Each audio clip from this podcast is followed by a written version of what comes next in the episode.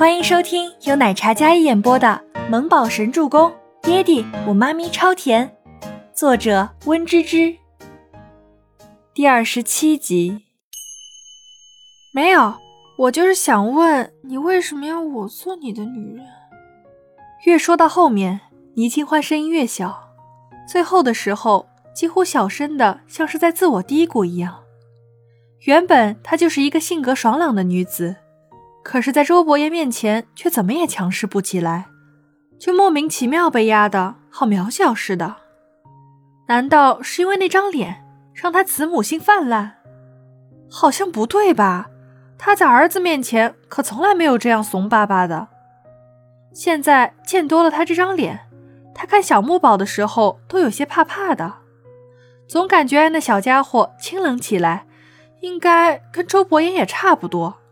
冷厉强势，不知道，没有任何的解释，而是直接模棱两可的回答，不知道。周伯言的确不知道为什么，这个本该是他恨的、厌恶的女人，他为何屡次破例为他打破原则？倪清欢到了小区门口，自己率先下车，然后对着周伯言挥手道别，接着麻利的走进小区。生怕他跟上来，然后发生什么莫名其妙的事情。周伯言的车停在门口，看着那个身影，久久没有收回目光。为什么要他做他的女人？思忖片刻后，周伯言心里的答案是：倪清欢，你本来就是我的女人。但那辆黑色奔驰开走后，倪木舟才将自己的望远镜收起来。小家伙掐准他妈咪下班的时间，然后在阳台上蹲了快一个小时了。皇天不负有心人，他已经记下了车牌，待会儿查查就知道是谁送他妈咪回家的了。私心希望是他爹地吧。翌日，一家高级情侣西餐厅，布置的浪漫大气，随处可见红白玫瑰，仿佛置身在一个温暖的梦里一样。听说今天好像是有人在这里求婚。倪清欢穿着一身白色的中长裙，长发松松的挽起，垂下两缕微卷的发丝，肌肤洁白，没有佩戴任何首饰，却一发显得纯洁清新，天生丽质。一场梦中的婚礼，浪漫的曲调，向往爱情的音符在倪清欢指尖跳跃，缠绵出好听的旋律。玻璃门拉开。一辆劳斯莱斯幻影车上，走下一位完美如神的男子，紧随其后的是一位美丽动人的女子。服务员们静候的主角一亮相，便引来了大家的仰慕。经理见多识广，但是没想到今天的主角竟然是易药的总裁周伯言。这个周伯言可是一个神话的存在，短短五年时间，白手起家，成立了自己的商业帝国。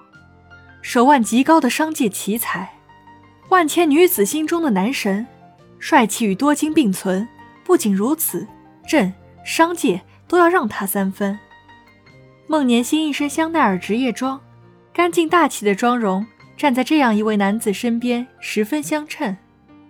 享受着大家投来艳羡的目光，然后高傲地挽起周伯言的胳膊，两人并肩走进餐厅。长餐桌上。孟年星其实有些紧张，手里拿着一个戒指盒，这是一对对戒，他的已经戴在手上了，男戒是他为周伯言准备的。他们是孤儿院一起长大的青梅竹马，二十多年的陪伴，孟年星知道，如果想要一直在他身边，必须要抓紧时间。今天这场求婚是他向他求的，就算周伯言无情无欲。只要能有个名分在他身侧，便也是好的。倪清欢生了他的孩子，他不知道伯言要是知道倪清欢没有嫁给雷家，而是未婚生子，生的是他的儿子，他不敢想，他贪慕的一切会不会被倪清欢抢走。